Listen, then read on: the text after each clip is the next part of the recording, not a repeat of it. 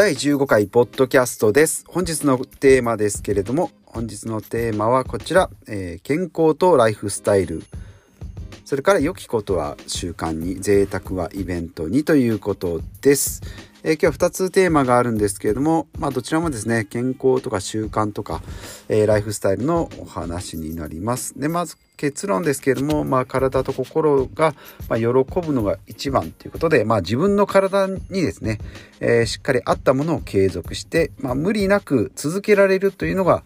え実践していることです。で、まあ、今までですね、まあ、特に今42歳ですけれども大きな病気もなくですねまあ怪我もですね骨折もなく、まあ、20歳超えてからも、えーまあ、少しですね内、えー、腸とか、まあ、鼻炎とかですね少しずつまあ健康の、えーまあ、影響出てきてるんですけども、まあ、仕事とかですね、まあ、普段の生活には特に大きな、えー、影響もなく来ています。で、体重もですね、まあ、プラスマイナス3キロぐらいですね、65キロなんで、まあ、62から68キロぐらいを、えー、行ったり来たり、えー、して、まあ、ある程度食事を気をつけながら、まあ、運動もそれなりにえー、やって規則正しく、えー、食べているということですね。でまあ今まではですね、まあ、感覚で、えー、なんとなくやってきたんですけれども、まあ、それでもやってこれたんですけれどもねそこからですね、えー、まあまあ鼻炎に、えちょっと悩んだ時期があってですね、まあ、鼻うがいとか、えーまあ、グルテンフリーとかですねでそれからまあ外科手術をまあ2回ぐらい、えー、鼻の手術ですね。鼻炎の手術をしてるんですけど、まあ、よくなまあ、結局それも良くなったり、えーまあ、またあんまり良くないなという時期もあったりしてるので、まあ、本とか、えー、読んでですね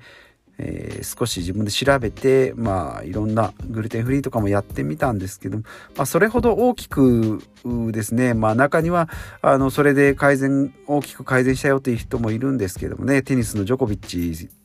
選手なんかはそうですね、えー、小麦不耐性ということで。で、まあ、そういうアレルギーとか持っている人も中にはいるみたいなんですけれども、まあ、実際小麦抜く生活ではですね、えー、生活はもう今現在では不可能ですね。でラーメン餃子パスタクッキーグラタン醤油そばなどですね、まあ、そばなんか、えー、10, 10割そばですかね。10割のそば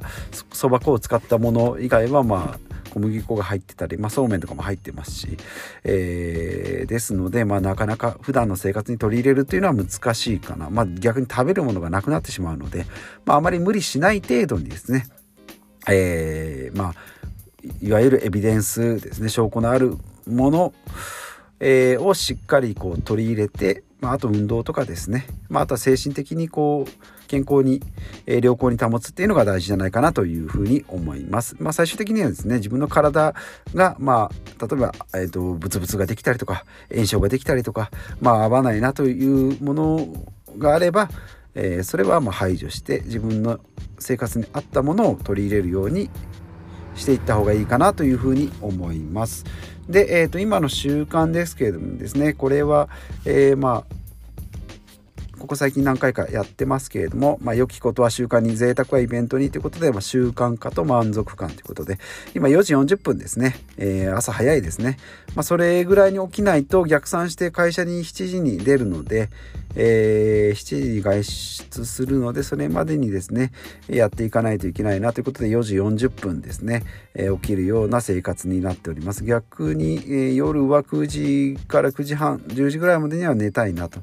でそこでですね大体6時間半ぐらいえー、ちぇちぇちぇちぇ。あもう6時間半か。ぐらい寝られるのでそれでまあ十分睡眠をとってそこからですねヨガストレッチトレーニング。サーキットトレーニングした後、まあプロテイン飲んでシャワー浴びて朝食、